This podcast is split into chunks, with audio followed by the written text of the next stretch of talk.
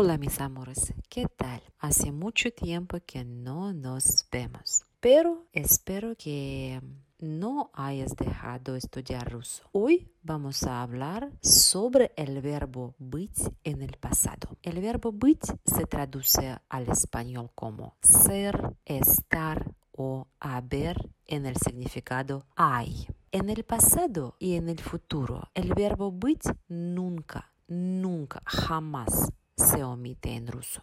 ¿Por qué? Porque en este caso el verbo быть es el indicador del tiempo. El verbo быть, como todos los verbos rusos, no conjugan uh, en el pasado por las personas, pero conjugan por el número y por el género. Entonces tenemos solo tres formas del verbo быть en el tiempo pasado. Yo estuve.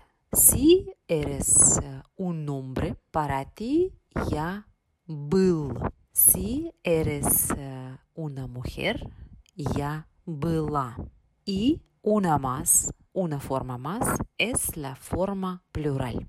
Были. Nosotros, vosotros, ellas o ellas. Мы были, вы были, они были. Vamos a pasar a los ejemplos. Para simplificar las cosas, vamos a usar dos palabras ayudantes. Aquí, que se traduce al ruso здесь. Otra vez. Здесь. Repita otra vez.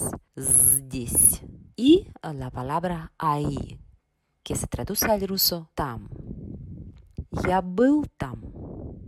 Estuvo ahí, forma masculino. Он был там.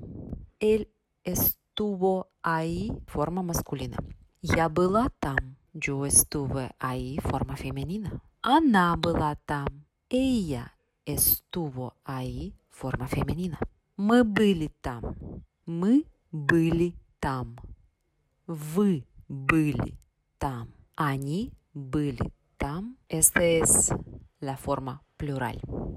¿Es suficiente para hoy, amigo? Me parece que sí. Vamos a continuar en el episodio próximo. Un beso gigante, un abrazo fuerte. Nos vemos pronto y paca paca.